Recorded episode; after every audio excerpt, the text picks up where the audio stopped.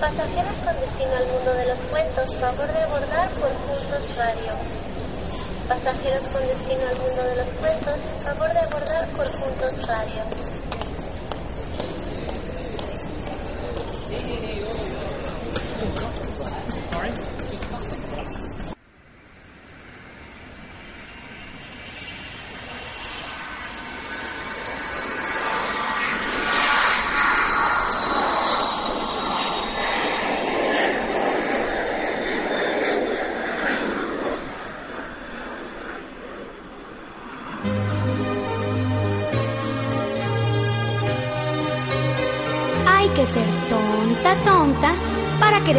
Con los aviones cuando no se tiene demasiado sentido común.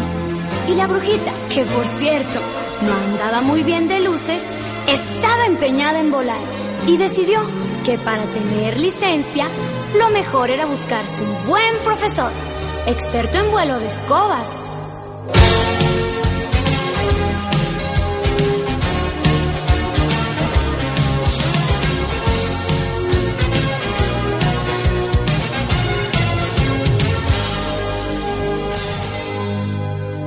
Brujita boba bo es tan tonta, tonta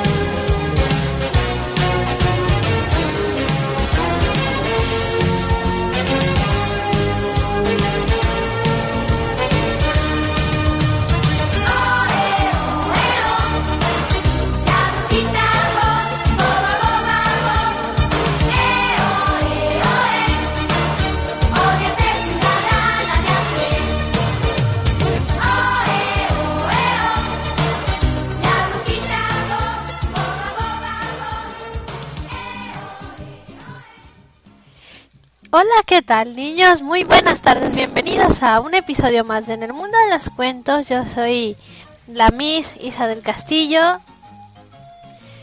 Y tenemos saluditos para el Dobo F2, Jesús Ramírez, que está desde Venezuela, escuchándonos. También Mili, desde por allá. Y tenemos un montón de saludos para los niños y niñas de la sala de juegos que también están. Pero antes vamos a saludar a Conchi y a Marce que nos acaban de retuitear por ahí. Miren, tenemos aquí en la mesa a Lord Stark, madre mía, puros personajes famosos, Hermione, Abraham DJ y Princesita Dulce. Bienvenidos todos y bienvenidos todos los que no me han dicho yo también. Pues se pueden comunicar con nosotros a través del Twitter de la radio, juntos radio-mx, o al Twitter oficial de la cuenta mm, mundo de guion bajo cuentos o al Twitter que se acaban comunicando siempre arroba osdsare de una servidora. Y pues el día de hoy tenemos novedades. Sí sí sí hoy tenemos cuentos que no han salido. Y por fin tenemos micro decente. Este ya dije Lord Star fue el primero y mira no me escucha les digo que puros personajes famosos. Bueno, y entramos con la brujita. Gracias al cielo que la brujita no conduce el avión. Bueno, sí lo conduce una bruja, pero no es la bruja de la canción. este. ¿Qué tiene mi micrófono? ¿Qué le pasó a mi micrófono, my lord? Hable ahora o calle para siempre. Bueno, no para siempre, no, porque luego Siempre es mucho tiempo. Ah, niños, no me hablen en cosas técnicas ahorita.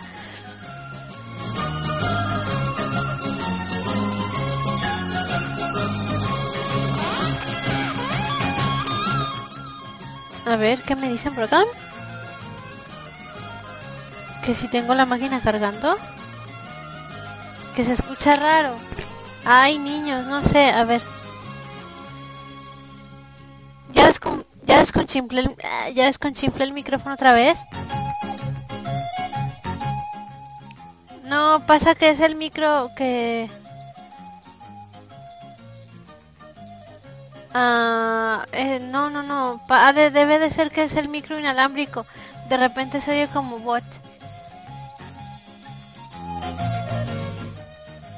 Pero bueno, vamos a irnos con las mañanitas porque el programa es largo y el tiempo es poco. Ya son las 12 con 10 minutos hora México. Esto es Junto Radio, la radio que nos une. Ah, les recordamos que se inscriban al concurso de calaveritas. Eh, están muy buenos los premios. Eh. Lástima que nosotros como como, como productores, como miembros de la radio, pues no podemos participar, pero el concurso está muy bueno. El primer lugar es un es un mes de del plan Skype Mundo eh, Skype sin límites.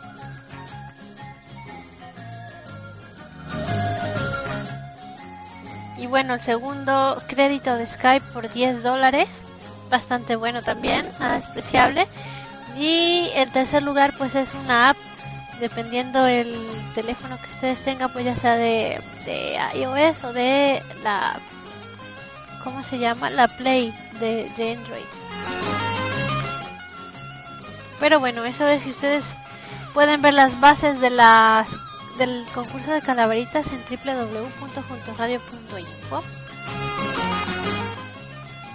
Y ahora sí, después del corte comercial, vámonos a las mañanitas con las ardillitas. ya rimo, ya rimo.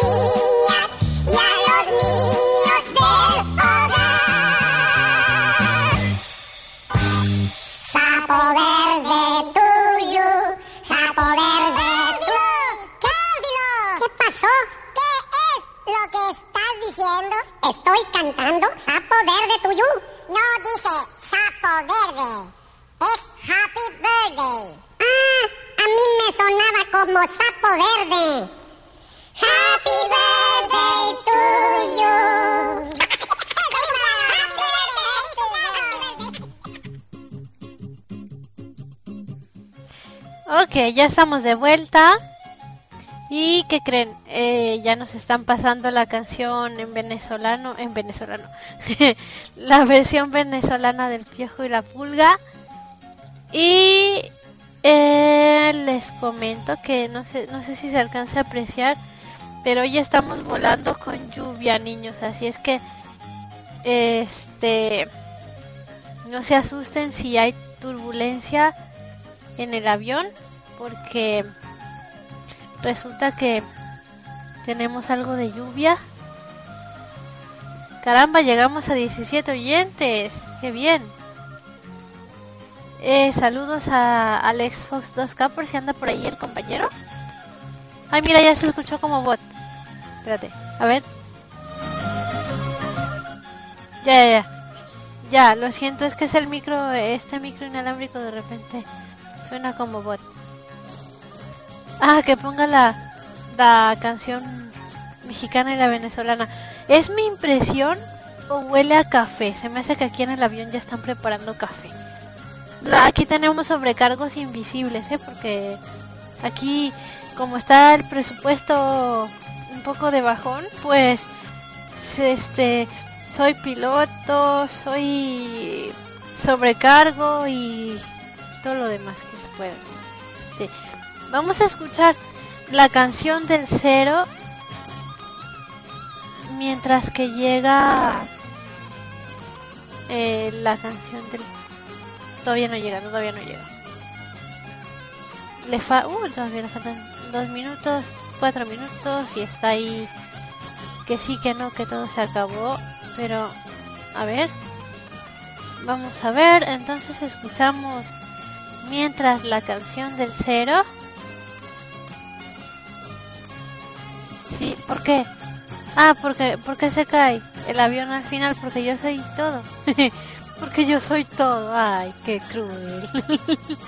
Pero bueno vamos a escuchar esta canción del cero que es nueva. Bueno no es nueva es nueva en el programa porque no la había puesto.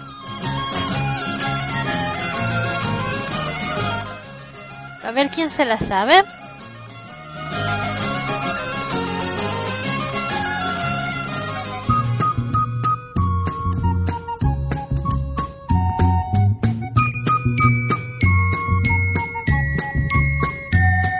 Soy un cero redondito, tengo ganas de llorar, porque todos los niños me dicen que no sirvo para nada. Ay, qué tonto es el cero, que no sabe lo que es. Se pone al lado mío,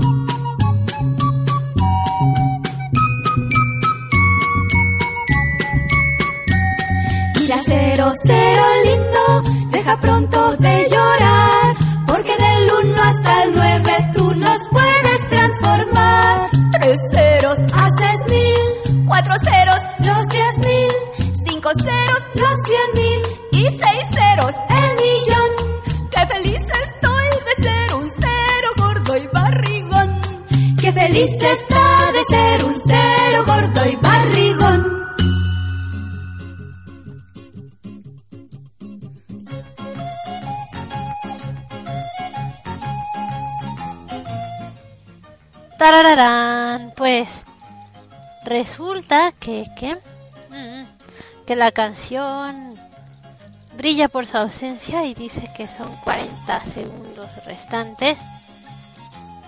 Mientras escuchamos eh, la canción del cero, ese cero que tenía la autoestima muy baja. Hola Stephen88, que acaba de entrar a la sala de juegos. A ver, niños, niñas. 10 segundos le faltan a la canción. 7 segundos. 6, 3, 5. Llegó la canción, así es que vamos a ver. Vamos, a ver.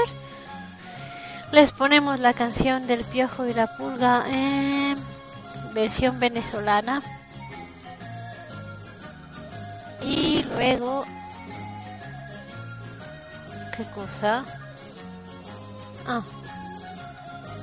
¿Que el mundo no suena por ahí? Sí suena. A ver. Niños, niñas, no sean mentirosos, si se oye la emisión. No levanten falsos testimonios, eso es malo. Muy malo. ¿Qué pasó? Ah, el comparison. Ah, la canción del 1. No, no tenemos canción del 1. Ya deberíamos de tener una, ¿eh? Así como nos la pasamos jugando. Mejor vamos a escuchar ya la canción del Piojo y la Puta que se hizo esperar, pero ya llegó.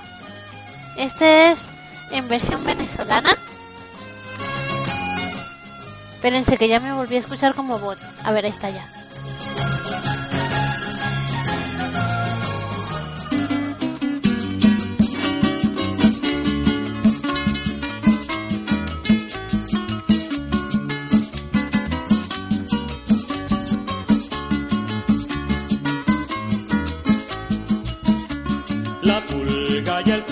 Se quieren casar, pero no se casan por falta de pan. Respondió el gorgojo desde su trigal.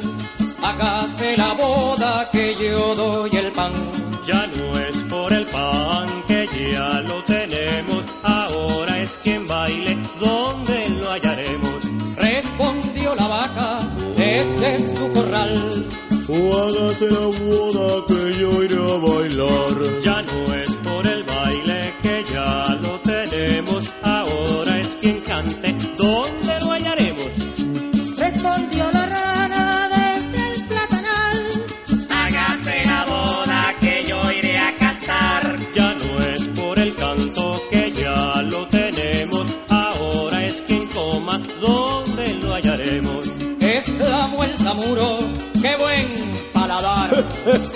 Hágase la boda. Que. Ya no es quien almuerce que ya lo tenemos, falta quien trabaje,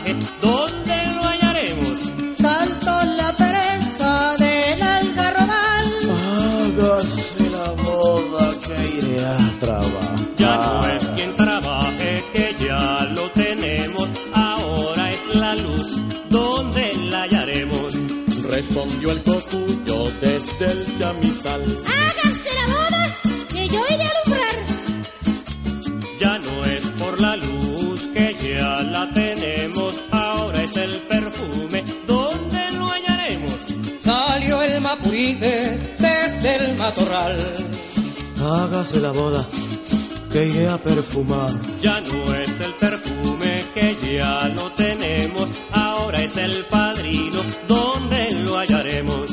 Gritó el ratoncito, me importa un comino. Bueno, si hicieran la gata, yo soy el padrino. Ya no es el padrino que ya lo tenemos, ahora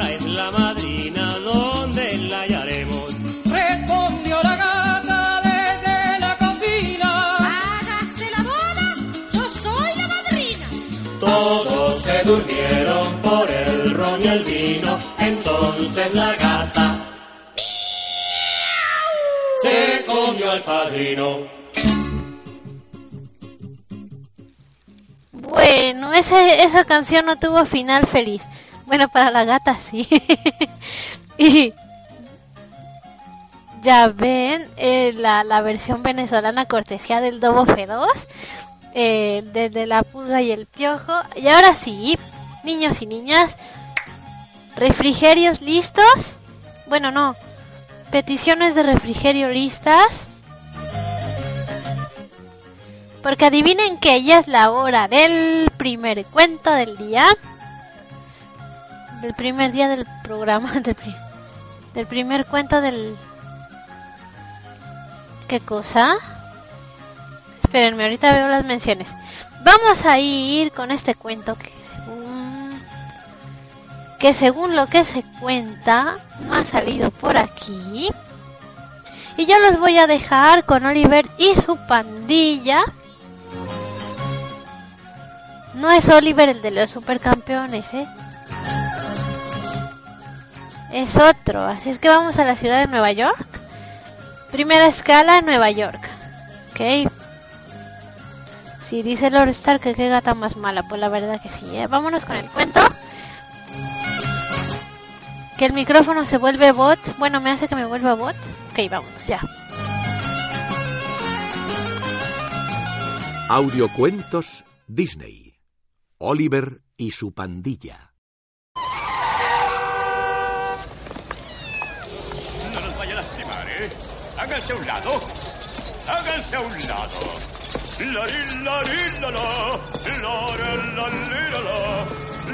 Un nuevo día comenzaba en la gran ciudad de Nueva York. La inconfundible voz de Louis, el vendedor de perritos calientes de la Quinta Avenida, se mezclaba alegre con el ruido del tráfico y de la gente que se dirigía como cada mañana a su lugar de trabajo. Vengan acá, vengan, acérquense, vengan por sus salchichas, las mejores salchichas de Nueva York. ¡Ey, el día está precioso, ¿no creen? Vengan, acérquense. Oye, tú, anda gatito, vete de aquí. Vete, bambino. Salchichas, acérquense, vengan a probar las mejores salchichas de la urbe de hierro. Oliver, que así se llamaba el pequeño gato al que Louis acababa de echar, era un cachorrillo recién llegado a la ciudad. El pobre estaba hambriento y se había acercado al puesto de salchichas pensando que quizás Louis le daría alguna. Pero la vida en la gran ciudad no era tan fácil. Y de una patada lo arrojó de su lado. Desde la otra acera, Dodger observó la escena. Dodger era un perro callejero simpático y divertido, aunque también un poco pillo. Al ver a aquel pobre gatito se le ocurrió una idea para robarle a Louis sus apetitosas salchichas. Y acercándose a Oliver, le dijo, Elegiste a la peor persona para robarle salchichas, pequeño. No te acerques. No, hombre, no te asustes. No acostumbro a comer gatos. Tienen mucho pelo. Te están observando. Creo que necesitas urgentemente ayuda profesional. ¿Qué te parece si nos unimos y hacemos que Louis cambie de opinión y nos dé unas salchichas? Ni creas que voy a volver allá. Será pan comido, pequeño. Soy un experto en eso. Solo tienes que aprender a moverte. ¿Moverme? Sí, con ritmo. Tucupaca, ritmo. Tienes que moverte al compás de la ciudad. Si agarras el ritmo, harás lo que quieras. ¿De veras? Deberísimísimas. Dodger le explicó entonces a Oliver su plan. Al individuo que tienes frente a ti se le conoce como Louis, enemigo de todo lo que anda en cuatro patas. Nuestra misión es liberar a todas esas salchichas y salir volando de aquí. La idea era sencilla. Entre los dos simularían la típica persecución entre perro y gato. Oliver tendría que distraer a Louis y mientras Dodger daría el golpe. Oliver estaba fascinado con el plan. Salchichas? En este instante. Oigan, ¿pero qué hacen? ¡Ay, ay, ay! ay, ay, yo, ¡Largo, largo, largo de aquí! eh, ¡Váyanse! eh, ¿Qué me hacen? ¿Qué pasa? ¡Ay, me las pagarán! ¡Ay, Con el botín entre sus dientes, Dodger huyó de allí a toda velocidad, seguido del pequeño gato. Aquella era su primera gran experiencia en la gran ciudad. Cuando estuvieron a salvo, le dijo a su nuevo amigo, No estuvo mal, ¿eh? ¿Cuándo vamos a comer? ¿Comer? Sí, me muero de hambre. Ah, mira, pequeño, siento tener que decírtelo, pero el dúo dinámico se partió por la mitad. ¿Qué quieres decir? Oliver no comprendía muy bien qué significaba aquello. Pronto iba a vivir su segunda gran experiencia en la gran ciudad. Lo que quiero decir es que nuestra sociedad está anulada. Oye, ¿eso no es justo? Nadie dijo que fuera justo, viejo. Considera esta una lección en ingenio callejero del cuadrúpedo más osado de Nueva York. Ahí nos vemos. Yo te ayudé a conseguir esas salchichas. Oliver estaba realmente enfadado. Pensaba que aquel perro era su amigo, pero aquel chucho se había aprovechado de él. Con las salchichas anudadas al cuello como si fueran un sabroso collar, Dodger se escabulló entre el denso tráfico de la ciudad pensando que así despistaría a aquella bola de pelo. Después de abandonar la Quinta Avenida, se dirigió por el puente de Brooklyn hacia su casa. En realidad su hogar no era más que una vieja barcaza abandonada en un muelle de las afueras de la ciudad de Nueva York. Allí, como siempre, le esperaban los miembros de su pandilla. Einstein, un viejo perro cazador. Francis, un bulldog aristócrata venido a menos. Tito, un chihuahua enano de grandes orejas. Y Rita, una linda perrita callejera. Mientras esperaban el regreso de Dodger, Rita preguntó, Francis, ¿conseguiste comida? Pues no, yo... Ay, Frankie, te tocaba traer hoy la comida. Otra vez comeremos periódico. Oigan, oigan, cálmense. Llegó su salvador. En ese momento hizo su entrada en la barcaza Dodger. Tengo el honor de presentarles a su comida. Salchichas, a la ¡Salchichas, Dodger. qué bien, Dodger! Dodger era el jefe de la pandilla y sentía como su obligación el cuidar de sus amigos. Dinos cómo las conseguiste, Dodger. Dodger, en realidad, era un buen perro, aunque algo fanfarrón. Verás, Rita, fue muy difícil. Solo lo hubiera hecho yo. ¿Tuviste que pelearte, viejo? ¿Contra cuántos peleaste? ¿Cuántos destrozaste? Imagínense, la esquina más transitada, gente en pellones, un tráfico estruendoso y salchichas calientes. Me encantan los cuentos de comida. En eso Dodger, el cachorro perverso, entra en escena, pensando en el bien de su comunidad. Pero no está solo. Aparece su contrincante. Un monstruo psicótico, espantoso, con garras y colmillos filosos y con siete vidas, todas igual de hambrientas. Se me acerca con ira en sus ojos. Mi hora había llegado. De pronto... En ese momento se rompió el techo de la barcaza y algo con forma redonda cayó al suelo. Asustado, Tito dio la voz de alarma. ¡La pandilla enemiga, sálvese quien pueda! Todos corrieron a esconderse. Al ver que nada se movía, comenzaron a salir de sus escondites. Sin saber todavía lo que era, Rita fue la primera en acercarse a ver qué era lo que había caído del techo. Bueno, ¿qué es? ¿Dónde quedó la bolita, eh? Lo que fuera había caído sobre una chaqueta y estaba oculto entre sus pliegues. Tito se acercó a husmear. De pronto, una garra asomó por la manga de la chaqueta. ¡Ay, es un marciano! Entonces Oliver sacó su cabecita a la luz. Tranquilo, solo es un gato. Al descubrir su verdadera identidad, todos menos Dodger rodearon amenazadoramente al recién llegado. Rita comenzó a interrogarle. ¿Cómo diste con este lugar? Eh, estaba siguiendo a un perro. ¡Miente, miente, miente, miente, miente, miente! miente. ¡Cállate! ¿Por qué un gato seguiría a un perro? ¿Para qué? Solo quería una de las salchichas que le ayudé a conseguir. Entonces todos comprendieron que la historia que les estaba contando Dodger era tan solo un farol y comenzaron a burlarse de él. ¿Con qué garras, Y eh? colmillos filosos. Me gusta la ira de sus ojos. Cállense, ¿quieren?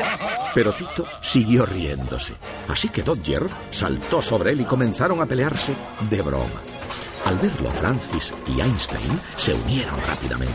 ¡Yo quiero jugar! Mientras jugaban de esta manera, entró en la barcaza Fagin, un pobre vagabundo que vivía con ellos. ¡Dejen de pelearse! ¡Dije que basta! ¡Basta! ¿Qué pasa con ustedes? Al ver que Fagin había llegado, todos se abalanzaron sobre él y comenzaron a lamerle por toda la cara a modo de bienvenida. No, no, no, no, no. ya no me Que no. No, no. Qué divertido. Bueno. Ya, calmados. ¡Sykes! Aquella bocina era inconfundible. No podía ser sino la del coche de Sykes, el malvado mafioso a quien Fagin había pedido dinero prestado en un momento de apuro. Seguro que venía a reclamar su deuda. Pero ¿con qué le iba a pagar? No había podido conseguir nada de dinero. Temblando de miedo, Fagin salió a la calle. Cuando llegó junto al automóvil de Sykes, se paró junto a la ventanilla. Entonces ésta se bajó lentamente y desde el interior del coche se oyó la amenazadora voz de Sykes. Te presté dinero, ¿no? Y aún no lo veo. ¿Sabes qué pasa cuando no veo mi dinero? Y agarrando a Fagin por el cuello añadió, Alguien sale lastimado. Personas como tú salen lastimadas. Me expreso con claridad. Antes de alejarse de allí, Sykes le lanzó un ultimátum. Tres amaneceres, tres anocheceres, tres días, Bacon. Tres amaneceres, tres anocheceres, tres días. Tres, tres y tres. Son nueve. ¿Nueve? No, Fagin. Tres.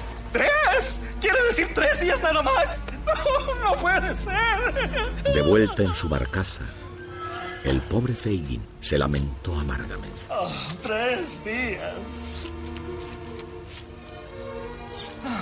En aquel corto espacio de tiempo, no podría reunir la suma que le debía al malvado prestamista. ¿Qué iba a hacer cuando Sykes volviese a reclamar su deuda? ¿Cómo vamos a conseguir todo ese dinero?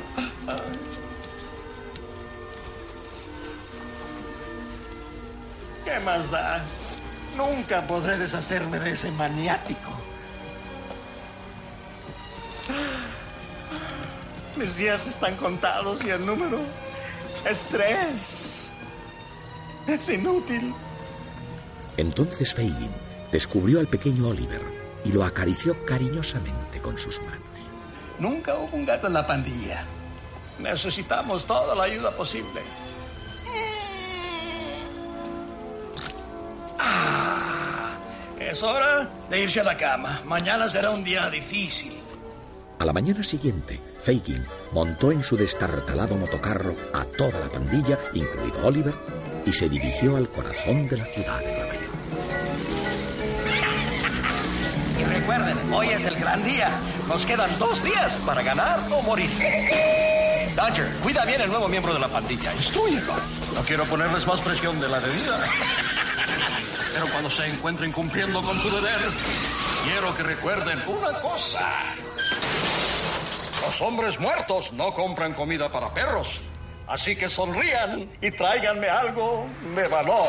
Mientras veía cómo Fagin se alejaba en su motocarro, Dodger les dijo a sus amigos, Si el señor Sykes no ve dinero contante sonante, seremos comida de Dobermans. Así que vengan, comenzaremos en esta avenida. no habían pasado ni cinco minutos cuando frente a ellos apareció una codiciada pieza.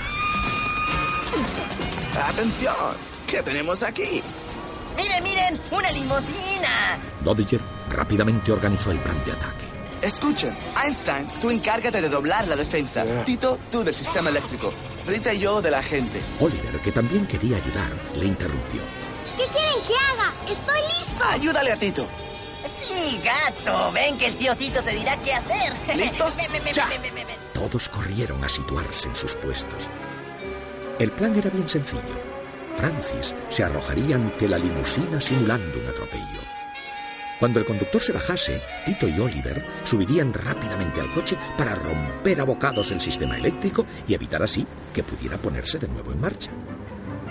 Después se llevarían lo que hubiera de valor en el coche. Lo que ninguno de ellos podía adivinar es que dentro de aquel enorme coche viajaba una linda niña. La pequeña iba leyéndole al chofer una carta que acababa de recibir de sus padres. Escucha esto, Winston. Después de pasear por la ciudad, salimos de París hacia la confe conferen... ¿Conferencia, Jennifer? Ah, sí, conferencia. Que habrá en Roma el miércoles. Jenny, temo que ni tu papá ni yo podremos estar. ¿Qué pasa, Jenny? ¿Se encuentran bien tus padres? Se quedarán allá. No te preocupes. eh, Seguramente llegarán a tiempo para tu cumpleaños. No. La pequeña se puso muy triste. Entonces, el ruido de un golpe seco se dejó sentir en el interior del coche. ¿Eso? Eh, No sé, no sé, pero no te asustes, Jenny. Eh, Vuelvo enseguida. Winston, el chofer, se bajó del automóvil dejando su puerta abierta. El plan de Dodger estaba saliendo tal y como estaba planeado. Al ver a Francis el bulldog tumbado bajo las ruedas del automóvil, Winston se lamentó. Oh, pero ¿qué hice? Pobrecillo. Debería darle vergüenza. Estoy seguro de que no le pasó nada. Solo estar un poco aturdido. Corre, perrito. Anda, levántate y corre. Aprovechando el descuido, Tito y Oliver subieron al auto. El chihuahua rápidamente se puso a cortar con sus afilados dientes todos los cables que veía, mientras que Oliver vigilaba. De pronto, el gatito se fijó en el asiento de atrás de la limusina. Oye, oye, oye, Tito, atrás hay una persona. Deja de molestarme, viejo. ¿No ves que estoy trabajando, hombre? Solo me falta un alambre. Justo cuando Tito estaba mordisqueando el cable, Oliver apoyó una de sus patitas en el arranque del coche. Menuda descarga eléctrica le dio a Tito. El pobre chihuahua salió despedido del auto completamente achicharrado. Oliver, que se había enredado con un cable, no pudo escapar. Al verlo tan aturdido, la pequeña Jennifer le tomó en sus brazos. Oh, pobrecito gatito. Ven, déjame ayudarte. Eh, Jenny, ¿estás bien? El pobre Winston no ganaba para sorpresas aquel día. Al otro lado de la calle, la pandilla trataba de analizar la situación. ¿El pequeño? Debe haberse quedado en el auto. Dodger le reprendió. No debiste quitarle los ojos encima, Tito. Pues es muy difícil cuidar a alguien cuando te están achicharrando. ¿Y ahora qué? Tito, ven conmigo. Los demás regresen con Fagan. Dodger y Tito comenzaron a perseguir a la limusina. Tenían que averiguar a dónde se dirigía aquel auto si querían salvar a su nuevo amigo. El coche atravesó todo el centro de la ciudad y se dirigió al barrio más elegante. Allí, frente a una enorme mansión de tres pisos, se detuvo la limusina y bajaron sus ocupantes. De veras, Jenny. No podemos recoger a un gato callejero. Winston, míralo. El pobre se está muriendo de hambre. Ah, ya sé que estás encariñándote con el menino, pero tienes que comprender. Tus padres te dejaron a mi cuidado. Me darán permiso, ya verás. Tranquilo, gatito. Yo te cuidaré. De pronto sonó el teléfono. Eran los padres de Jennifer. Cuando acabó de hablar con ellos, la pequeña tenía en el rostro dibujada una gran sonrisa. Tengo buenas noticias. Mis papás dicen que puedo quedarme con él. Al otro lado de la ciudad, en un barrio no tan elegante como en el que se encontraba ahora Oliver, la pandilla revisaba la situación. ¿Y el pequeño? Le seguimos el rastro. Pero no lo rescatamos. Hubieran visto el palacete ese. Cuando menos viven ahí a 200 personas. No hay que dejar que sufra las consecuencias. Ella tiene razón. Si no lo rescatamos, pronto lo van a torturar. Por amor de Dios, ¿qué estamos esperando? Como siempre, Dodger trazó un plan. En ese caso, atacaremos al amanecer. Einstein, tú irás a la puerta. Francis, A la mañana siguiente, la pandilla se dirigió a casa de Jennifer.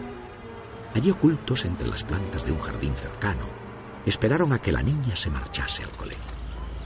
Adiós, Winston. Adiós, Oliver.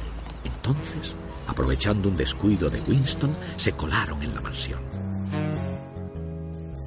Cuando estuvieron dentro y vieron todo el lujo y comodidades que había allí reunidas, no pudieron dejar escapar una exclamación de admiración. Es una casa preciosa, ¿no? Creo que nadie la pase mal aquí.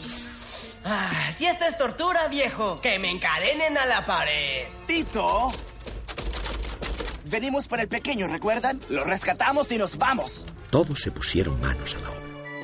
subieron a la primera planta y registraron todas las habitaciones una por una. Por fin encontraron a Oliver durmiendo plácidamente sobre un cojín. De pronto se oyeron pasos en la escalera. Seguro que era Winston, el chofer. Sin pensárselo dos veces, metieron a Oliver en una bolsa y salieron por una ventana a toda velocidad. ¿Por qué me...? Pronto. Salgan por aquí. De vuelta en la barcaza, por fin Oliver pudo salir de la bolsa en la que estaba encerrado. Ay, ay, ¿Qué pasó, muchachos? Al ver que Oliver no estaba muy contento de estar de nuevo en la barcaza, Rita le preguntó, Eh, eh, ¿Estás bien? Sí, estoy ¿Cómo bien, no va a estar bien si está otra vez con su tío Tito? Mm. Estaba muy contento ahí. ¿Por qué fueron por mí? Sin embargo, aquella pregunta no se la esperaba ninguno de los miembros de la pandilla. El viejo Einstein le respondió, Fuimos a rescatarte, te trajimos a casa. Pero es que ahora tengo un hogar nuevo y alguien que me quiere. ¿De qué estás hablando? Eres de la pandilla. Pero Una pandilla es como una familia. Corrimos un gran riesgo al ir por ti. lo siento mucho, Dodger, pero lo único que siempre ¿Qué? es... ¿Acaso ya no es este un lugar digno para ti? ¿Ya no quieres juntarte con la chusma? No, no, no es eso. Todos ustedes me caen muy bien, pero había una niñita que quiero volver allá. No debimos traerlo, Dodger. Por favor, Dodger. ¿Quieres irte? Bien, la puerta es ancha. Pero acaba de llegar. Anda, nadie te detiene. Oye, viejo, tranquilízate. Tú... Tranquilízate tú. Si no le gusta aquí, que se largue. Dodger estaba muy enfadado. No podía comprender cómo alguien podía preferir vivir en otro lado lejos de la pandilla. Cuando Oliver, con las orejas gachas, iba a salir por la puerta, entró Fagin, el vagabundo. Es inútil.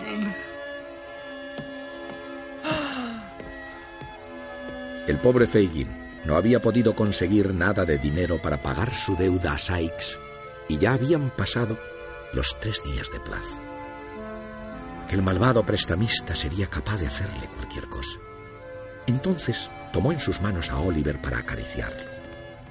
Y reparando en la medalla que llevaba el gatito colgada al cuello, vio que tenía grabada su nueva dirección. ¿Qué es esto? Así que ahí es donde andabas. Parece que a ti te está yendo bien. Probablemente tu amo gasta más en comida para gato que todos nosotros en un mes. Ha de estar muy preocupado por ti, él solo en su caserón y su dinero como compañía, con sus millones y millones de dólares para... Entonces Fagin tuvo una idea. ¡Eso es! ¡Estamos salvados! ¡Qué gran plan se me acaba de ocurrir! ¡Tráigame papel! ¡Papel! ¡Es un plan estupendo! Y cogiendo papel y lápiz, comenzó a escribir una carta. Estimado señor rico. No. Estimado señor riquísimo. Mientras aquel vagabundo escribía su nota de rescate, Jennifer llegó del colegio. Lo primero que hizo al entrar en su casa fue llamar a su gatito. ¡Oliver! Al ver que el gatito no acudía a su llamada, Jennifer comenzó a preocuparse. ¡Qué raro! La pequeña empezó a buscarlo por toda la casa. ¿Dónde estará? ¡Ven, gatito!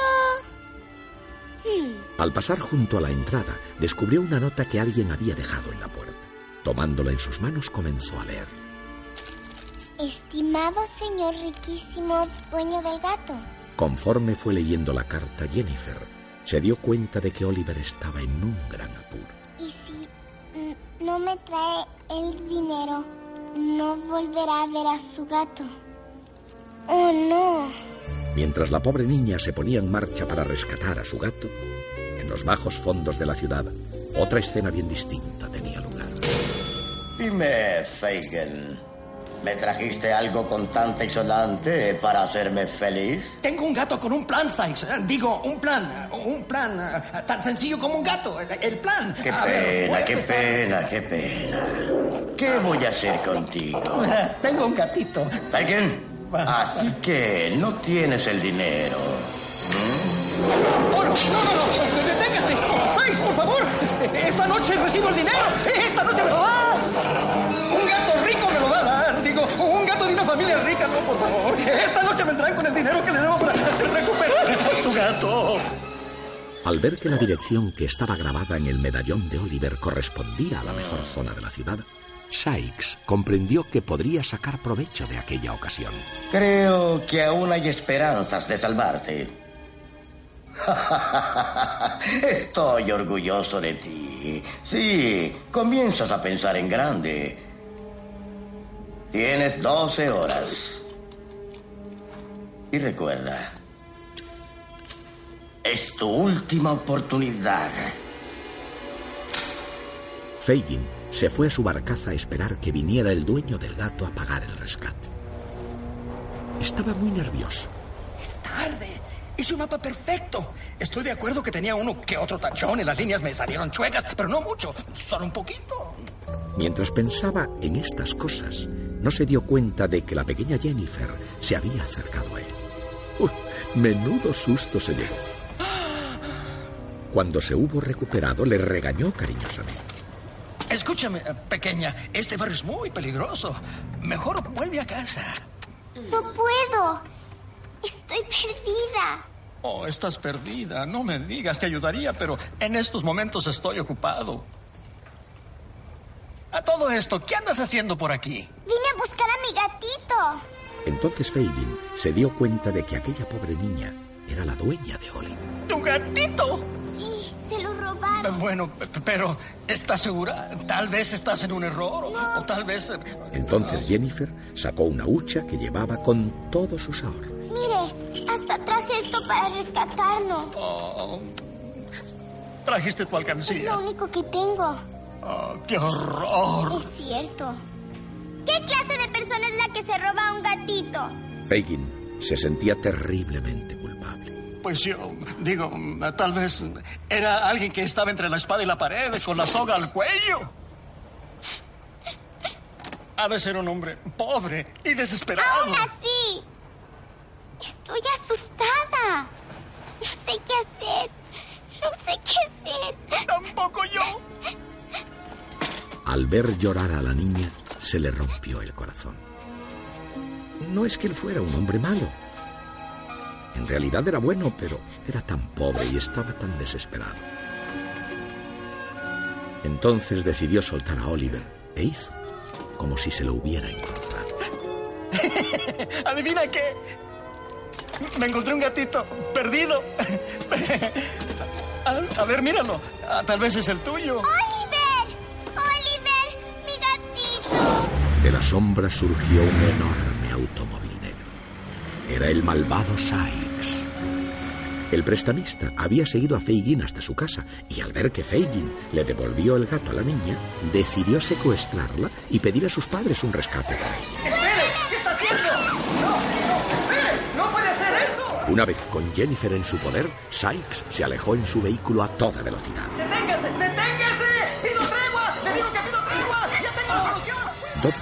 Se acercó a donde estaba el pequeño Oliver. ¡Se la llevaron! Tranquilo, la rescataremos. ¿De veras? ¡Ey! De verísimísimas. ¿Y qué hacemos aquí paradotes? Vamos, muévanse, no sean cobardes. ¡Al ataque! La pandilla al completo se lanzó al rescate. No había tiempo que perder. Seguramente Sykes había llevado a la pequeña a su guarida. Cuando llegaron al escondite de Sykes, pudieron oír cómo el malvado prestamista hablaba por teléfono con el chofer de Jennifer. Qué gracioso, señor Winston. Creo que no se ha dado cuenta de lo grave de la situación. Lo único que tiene que hacer es llamar a su jefe y decirle que se trata de su hija Jennifer. Muy bien, escúchenme, Tito, Francis, lo que quiero que hagan es... Rápidamente todos se pusieron manos a la obra con el plan que Dodger había ideado para rescatar a Jennifer. Aprovechando un descuido, se colaron en la sala en donde Sykes tenía encerrada a la pobre chica. ¡Oh, Oliver! Creí que nunca te volvería a ver. ¡Deprisa! Sin perder un segundo, desataron a la pequeña, pero justo en ese momento entró Sykes en la habitación. Esto sí que está divertido. Pero la fiesta ya concluyó. Cuando todo parecía estar perdido, apareció Fagin, el vagabundo, montado en su motocarro. ¡Rápido, rápido! ¡Suban! Una terrible persecución se inició entonces. Sykes, montado en su veloz auto, les pisaba los talones. Fagin intentó despistarlo introduciéndose con su motocarro por una boca del metro. Pero su intento fracasó. Sykes, que no estaba dispuesto a renunciar a su codiciada presa, le siguió con su automóvil. Entonces Fagin se metió con su destartalado carromato por el túnel del metro. Sykes le seguía de cerca. Cuando ya les iba a dar alcance, apareció frente a ellos un tren a toda velocidad. Todo parecía estar perdido. Se estrellarían sin remedio contra aquel enorme tren. De pronto Tito, el pequeño chihuahua, saltó sobre el volante del motocarro y dando un volantazo consiguió sacarlo de la vía del tren. Sin embargo, Sykes no pudo hacer lo mismo y su coche se estrelló sin remedio contra el enorme tren. Estaban salvados. Aquel perverso y malvado prestamista ya no les molestaría nunca más. Jennifer se abrazó a su gatito.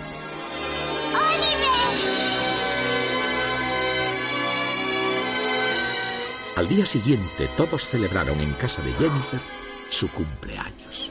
cumpleaños a ti, feliz cumpleaños a ti, feliz cumpleaños, querida Jennifer, feliz cumpleaños a ti.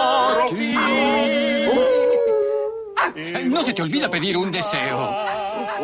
Después de la fiesta, Fagin y sus amigos se despidieron de Oliver y de Jennifer. ¡Vámonos! Adiós. Volveremos a vernos pronto.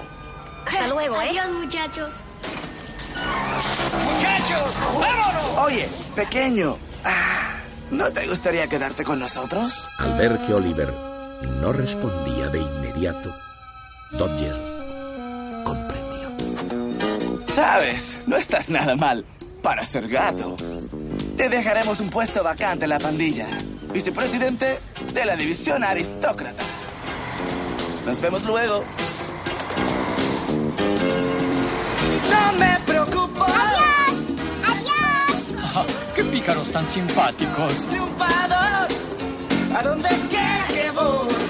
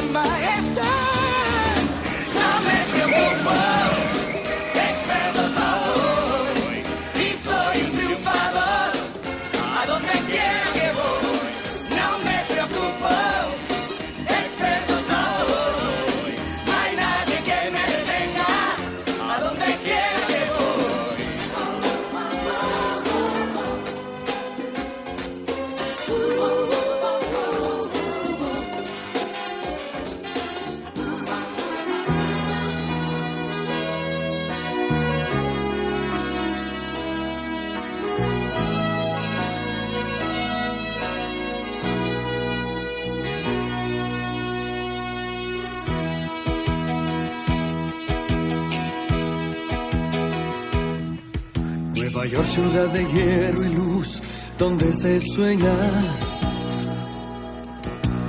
y se vive siempre en busca de unidad, donde siempre existe la ocasión de entonar alegre una canción y de hacer de cada día un día especial. Nueva York, ciudad de luna y sol, donde se sueña. Y se encuentran siempre amigos de verdad. De tu ayer nunca preguntarán, de alegría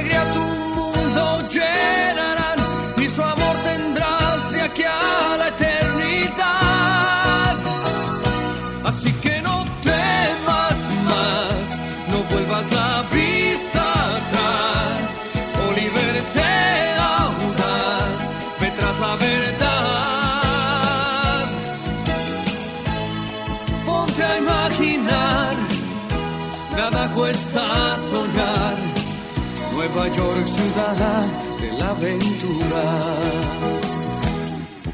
Pero si es en esta gran ciudad donde se sueña, ¿por qué triste piensas que no triunfarás? Si la lluvia parece decir que tú solo creas tu porvenir, sal y sueña que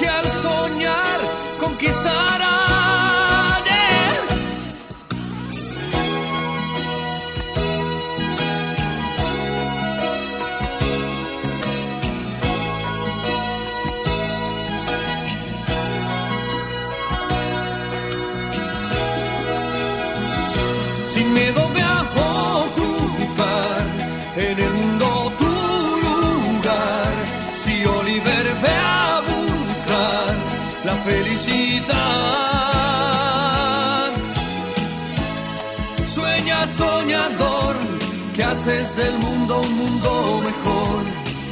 Nueva York, ciudad de la aventura.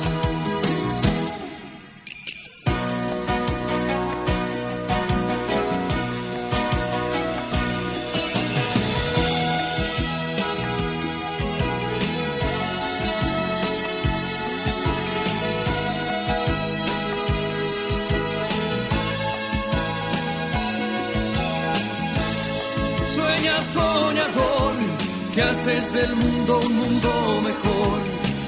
Nueva York, ciudad de la aventura. Sueña soñador que haces del mundo un mundo mejor. Nueva York, ciudad de la aventura. Siente el ritmo de esta gran ciudad de la aventura.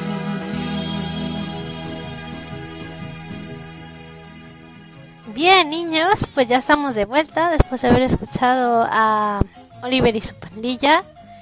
Esperamos que hayan disfrutado del cuento y después la canción. eh,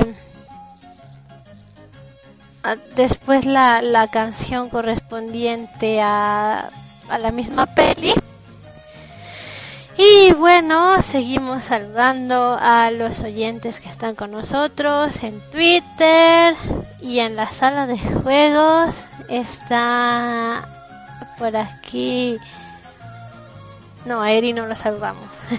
a Lord Stark, Hermione, Stephen88, Cache23 y Minitroll. Y saludamos por supuesto al Dobo F2, Jesús Ramírez, a Mili Rosa, a Conchi, a ¿cómo se llama? a Marce, Marce que almuerza con nosotros. Y les recordamos el concurso de calaveritas, niños, niñas, para que ganen este para que se ganen un buen plan de, de llamaditas.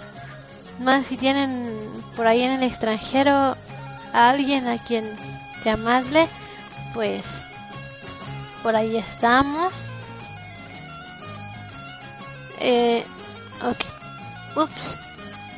Creo que Minitroll no escuchó su saludo porque decía que se había desconectado de repente. Pero bueno, le volvemos a saludar para... para... ¿Qué, qué pasó mientras... Eh, ¿Qué pasó mientras Lord Stark no estaba? Pues pasó la canción de... De, de, Oliver y su pandilla, pasé yo los saludos y bueno, ya se nos hace tarde, ya son la una de la tarde con tres minutos, a la una y media viene la tertulia tecnológica, luego juntos instrumental y y, y a las 5 vienen las viejas, las viejas de Felipe. A ver, si esta cosa no se está escuchando como bot, no, que no. Pero bueno, sí, sí, sí, mucho tiempo sin ver a Minitroll por aquí, dice Lord Stark. Pues sí, sí, bienvenido, bienvenido. Y mm, el cuento que viene a continuación eh, es sobre un niño nuevo. Bueno, a quien no le ha dado mm, bueno, bueno, a ver, ¿cómo, cómo planteo esto? que ya, ya me... El avión, el avión, este... ah, a ver, ¿qué lío? Que cuando llega un chico nuevo a la escuela, o una chica nueva, bueno, en este caso es un chico nuevo, la, la experiencia de, del compañero nuevo y así, bueno, este cuento trata de un niño nuevo y vamos a ver qué es lo que pasa con él. A ver, ustedes me pueden contar si tienen alguna experiencia o algún recuerdo bonito de cuando llegó algún compañero o compañera nuevo a la a su escuela, a su salón. Yo sí, pero luego se las platico.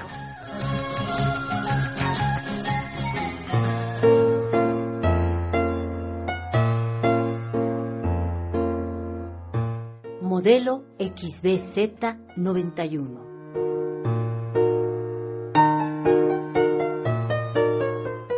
No, a nadie le llamará particularmente la atención, ni a la directora, ni a la subdirectora, y mucho menos a los maestros de la tan prestigiada escuela Intereduca.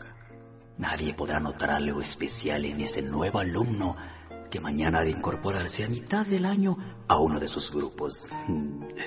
En apariencia, Harpo es una criatura como todas. ¿Por qué habría de incitar otro interés que no sea el que despierten los demás alumnos? Además, como la escuela está ubicada en la zona de embajadas, consulados y residencias de diplomáticos, es común que muchos niños ingresen o se salgan en cualquier etapa del periodo escolar.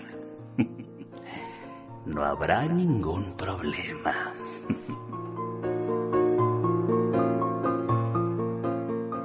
Y así, al pequeño Harpo lo inscribieron a la escuela como uno más de ellos. Harpo llegó a su nueva escuela en uno de los autobuses del transporte. Durante el trayecto no había hablado con sus compañeros, salvo el buenos días de rigor al subir al vehículo. Sentadas en el primer asiento están Zelda y Nuria, amigas inseparables. Ambas habían sentido un cosquilleo de emoción al ver subir a Harpo al camión. Zelda fue la primera en reaccionar. ¡Wow! ¿Lo viste, Nuria? Mmm, está bien guapo. Sí, pero antipático. Apenas si saludó. Ay, no seas exagerada. Mira, aquí tengo un espejito que si lo sacamos y lo ponemos aquí, justo enfrente de ti y de mí, podemos verlo sin que se dé cuenta. Ay, Zelda, pero qué idea tan tonta. Harpo se sentó en el último asiento y no hizo otra cosa que mirar distraídamente a través de las ventanillas.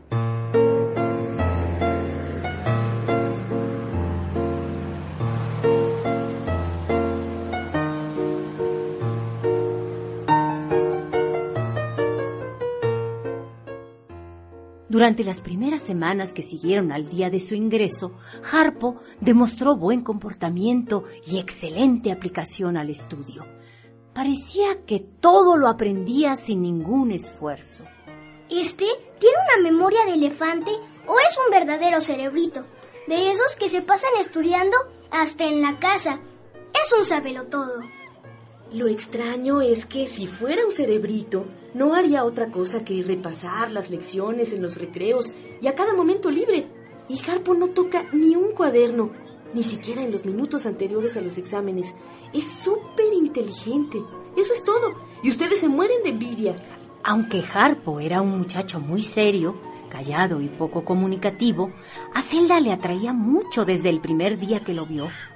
Sin embargo, no podía explicarse exactamente por qué, ya que Harpo la trataba con reserva, a igual que a todos los demás.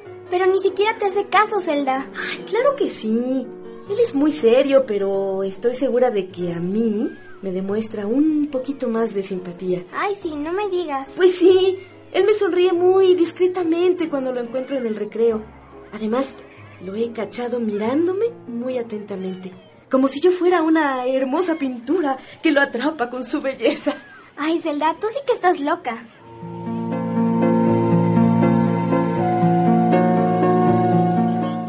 Al pasar dos meses de la llegada de Harpo, sucedió un hecho que los acercó afectivamente. Al fin sonó la chicharra. Me muero de hambre. Sí, yo también. Mira, ahí hay una mesa libre. Vamos a sentarnos.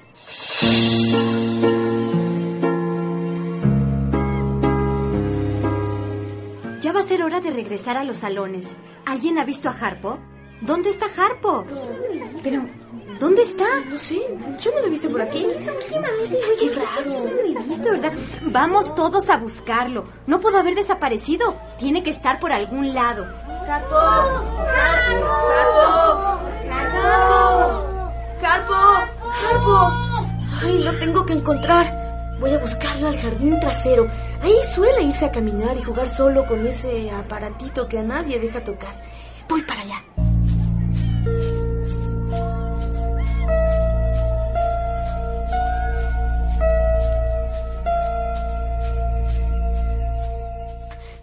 Harpo, Harpo. Pero, ¿qué veo?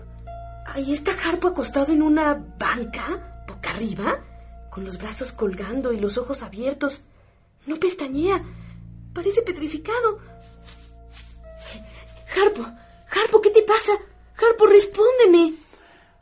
Ay, eso, dámelo.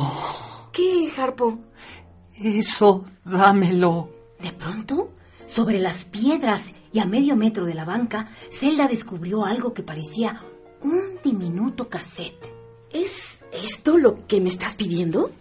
Ajá, sí.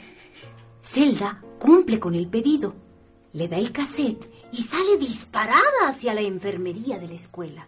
Enseguida regreso, Harpo. No vayas a levantarte. Voy a pedir ayuda. ¡Auxilio! ¡Ayuda! ¡Harpo está muy mal! ¡Ayuda! ¡Pronto!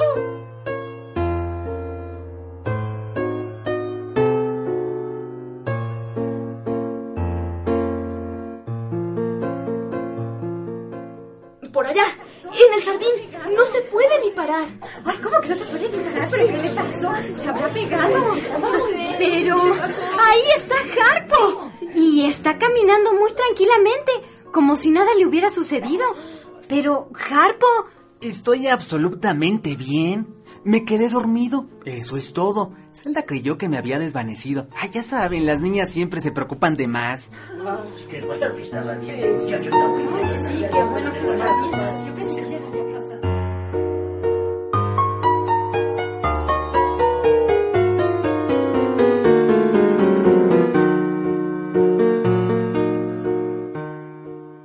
Estabas enfermo. Te encontré muy mal, Harpo. A mí no me vas a engañar como a los demás. Yo te vi. ¿Por qué no dijiste la verdad? Tengo un grave problema aquí, Zelda, en la cabeza. No me permiten que se lo cuente a nadie, porque muy pronto ya no lo tendré. ¿Para qué alarmar inútilmente? Pero dime, ¿vas a ser capaz de guardar el secreto? Claro que sí. Mira, lo que pasa es que, bueno, es...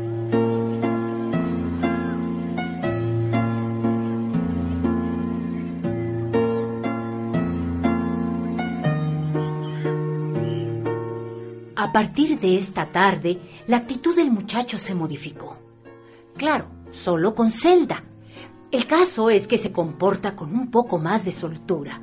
Sonríe, le enseña palabras en otros idiomas, le regala dibujos técnicos que Zelda no entiende, pero que igual le encantan porque los hace él.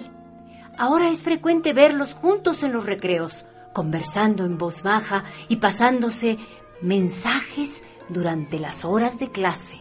¿Se puede saber de qué hablan? ¿No encuentran algo más interesante que perder el tiempo con tanto bla bla bla y tanto papelito de banca a banca? Ya cálmate, Nuria. Lo digo por tu bien, Zelda. Harpo está medio loco. Ayer lo pesqué mirando fijamente sus propias manos y probando la articulación de cada dedo, como si recién se los hubieran puesto, como si fueran nuevos. No sé si me explico. Ay, qué exagerada eres, amiga. Además, habla solo con ese aparatito del que no se separa ni para ir al baño. Y por si eso fuera poco, la cabeza le zumba. Estoy segura de que le zumba, amiga. Yo estaba justo detrás de él y oí como si tuviera un panal de abejas en vez de cerebro. Harpo es muy raro. Yo en tu lugar ni la hora le preguntaba. Además, dime una cosa, ¿Harpo tiene dientes? Digo, como nunca sonríe, ¿quién se cree el rey del universo? Porque además en las contadas ocasiones en que se digna hablarnos, nos trata de usted. Para mí, que nada más se hace el importante. ¡Ay, ya! A mí también me habla de usted, boba. Mira, Harpo domina 11 idiomas y para él resulta más fácil usar el usted. Así no tiene que memorizar tantos cambios en los verbos. Y sí que sonríe, pero si lo siento de verdad y no como algunas sonreidoras profesionales que yo conozco y que tratan de ganar la simpatía de los maestros con sus hipócritas.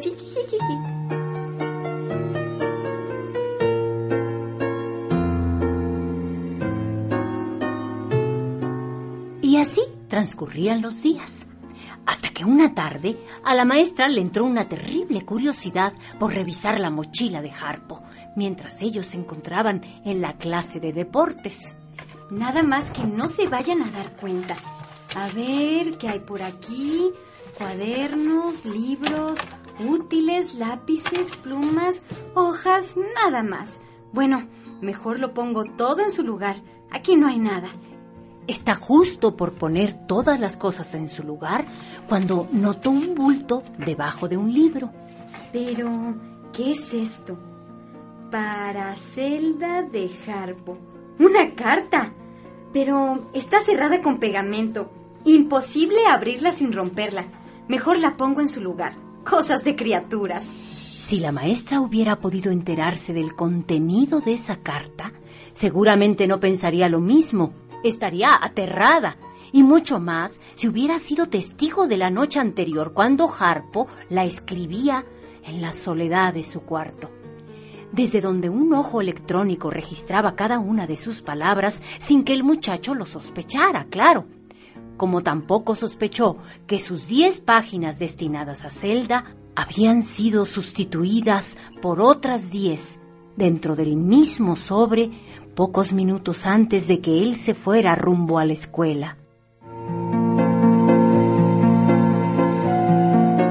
Las palabras de Harpo nunca llegarán a la niña, aunque él lo ignora. Toma, Zelda, esto es para ti, aunque te voy a pedir que no la abras sino hasta el mediodía de mañana. Gracias, Harpo. Así lo haré. Todo estaría bien salvo que el ojo electrónico de su embajada era realmente el único destinatario del manuscrito de Harpo. A ver, vamos a leer la dichosa carta que Harpo le escribió a la niña esa. Increíble, mi robot XBZ91 se enamoró. Eso solo me pasa a mí. Pásenme la carta. Informe para Zelda. Querida Zelda, Lamento el dolor que voy a causarle, pero no puedo evitarlo. Soy un robot. Mañana cuando usted lea este informe, yo ya habré estallado, al igual que otros robots modelo XBZ91, que también están incluidos en la etapa experimental del proyecto Guerra Final. La etapa experimental comprende la explosión en cadena de docenas de robots similares a mí en distintos puntos de la Tierra. El propósito es sembrar el pánico y la incertidumbre en todo el mundo, la inseguridad. Con distintas acciones, el país de donde provengo quiere demostrar que es la potencia tecnológicamente más avanzada del mundo y que ningún país está en condiciones de resistirla. Y así, pronto convertir a todos en sus esclavos. Han fabricado el material bélico más sofisticado y aún impensable para cualquier científico. Por ejemplo, robots como yo, a los que no es posible detectarles ninguna diferencia con los seres humanos. Somos computadoras perfectas, con el fin de pasar totalmente inadvertidas entre la gente. A mí me programaron como robot destructor, pero somos millones aplicados a distintos objetivos. Somos millones con apariencias de bebés, de niños como yo, de adolescentes, de jóvenes, de adultos, de ancianos. Somos millones infiltrados ya entre la gente verdadera, con decirle que existe un famoso presidente que es un robot. ¿Por qué le revelo este secreto? Sospecho que algo está fallando en mi mecanismo. No sé. Lo cierto es que necesito contarle todo, Zelda, ya que mañana voy a tratar de huir lejos de la escuela, cuando empiece a sentir que me llega el momento de explotar. Estoy sorprendido por resistirme a cumplir con la misión que me fue encomendada. Bueno, al menos voy a intentarlo. No tengo otra alternativa que estallar, ya que el último chip, que es el que ahora me está permitiendo escribirle, es el mismo que se accionará mañana para que se produzca mi explosión. Así las cosas, no puedo prometerle otra cosa que mi intento por evitar la catástrofe mayor. ¿Sabes, Zelda? En este último chip que estoy usando, encuentro ciertos impulsos para la manifestación de sensaciones semejantes a la de los hombres. El sentirme apegado a usted, por ejemplo, el experimentar algo extraño y que podría denominarse angustia, al saber que debemos separarnos para siempre. Se me acaba la energía disponible para esta carta. Adiós, Zelda. Zelda. Zelda. Harpo, modelo XBZ 91. Maldito robot. Enamoradizo y traidor. Espero que los demás no tengan estas fallas.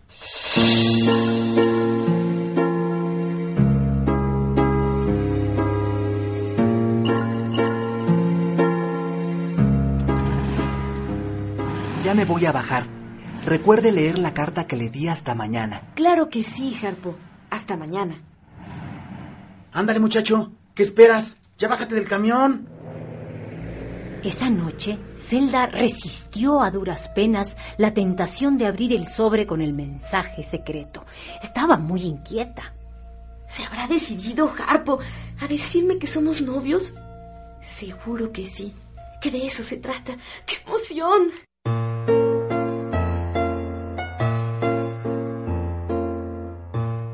Ándale, Zelda. Ya levántate. Es tardísimo y te va a dejar el camión.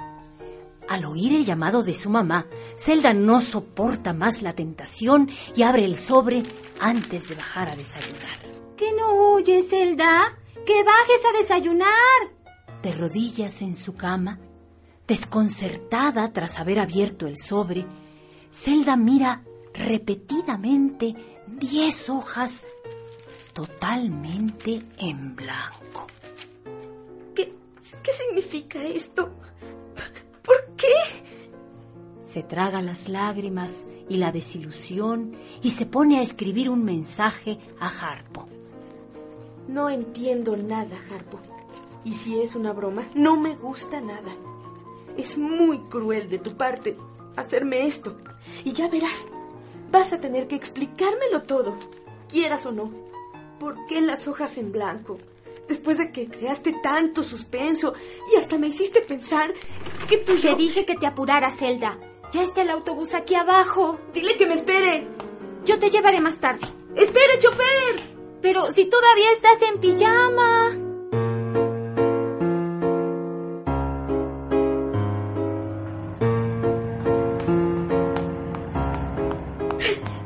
Gracias por esperarme, chofer. Nada más necesito darle esto a Nuria. Yo llegaré más tarde a la escuela. ¡Nuria! ¿Qué pasó, Zelda? Oye, tengo que pedirte, por favor, que disimules tu antipatía por Harpo y que le entregues esta carta. Está bien, pero solo porque eres mi amiga. Perdón que me meta, niñas, pero hoy no iremos por Harpo. Llamaron de su casa y dijeron que ellos mismos lo llevarían a la escuela. ¿Pasa algo? No lo creo. Quizás solo se vaya a otro país. ¿Harpo? ¿A otro país? ¡Ay, no!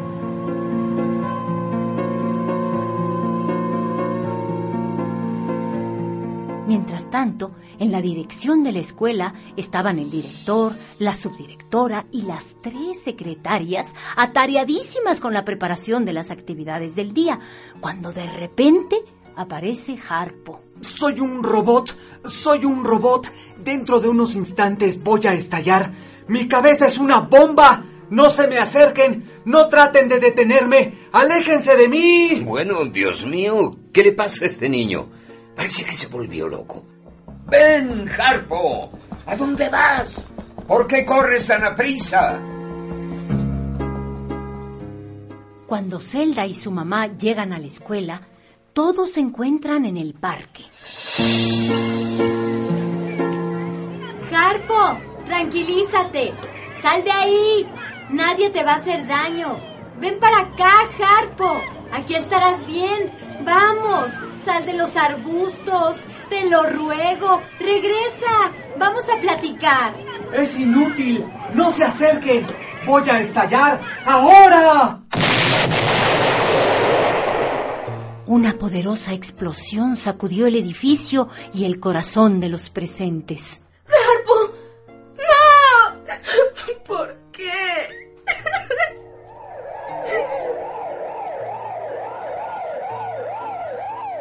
Cuando llegan los bomberos y la policía a la escuela, solo encuentran un extendido círculo de pasto chamuscado allí donde estaba Harpo.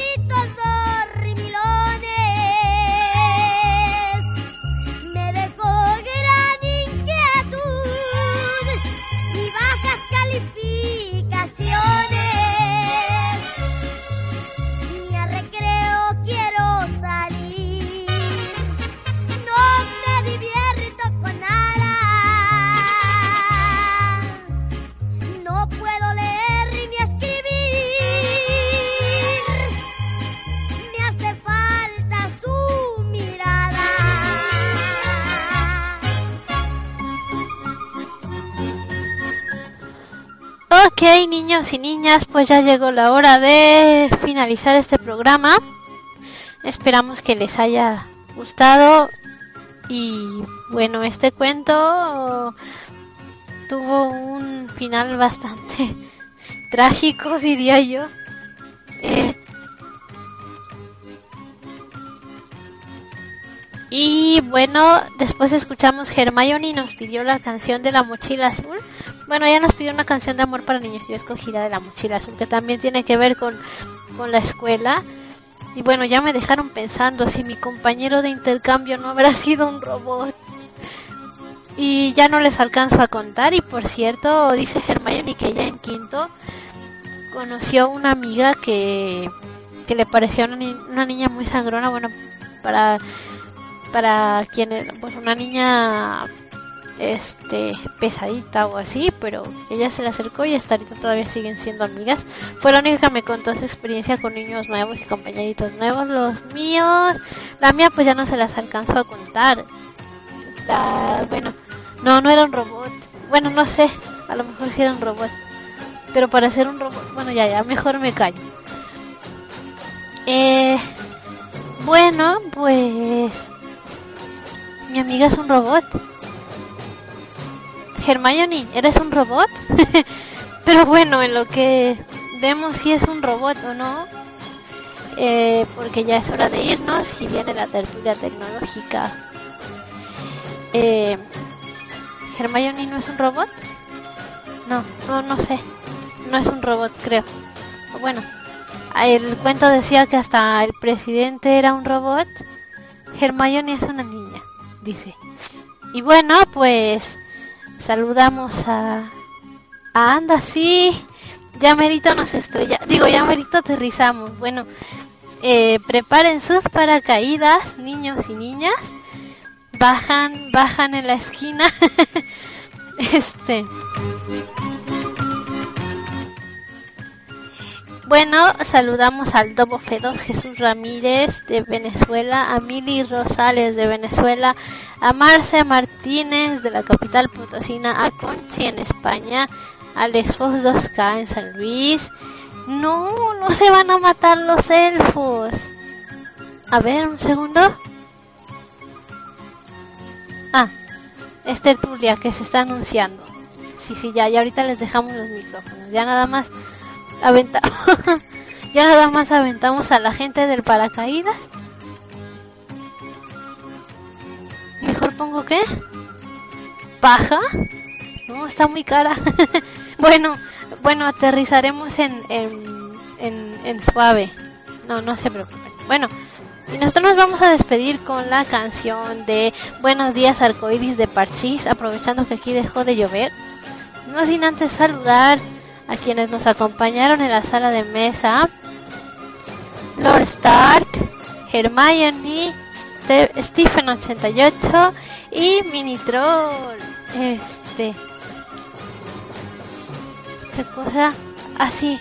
no. Pero aquí no tenemos bungee, lo siento, solo es para caídas. Este, usted dice si se quiere aventar del paracaídas. Pues, pues mejor que ya nos vayamos preparando porque aterrizamos, bueno, no aterrizamos. A ver, niños, ¿ya tienen todos sus paracaídas? ¿Sí? Ah, bueno, en lo que estos niños arreglan el paracaídas. No, yo sí me quiero aventar.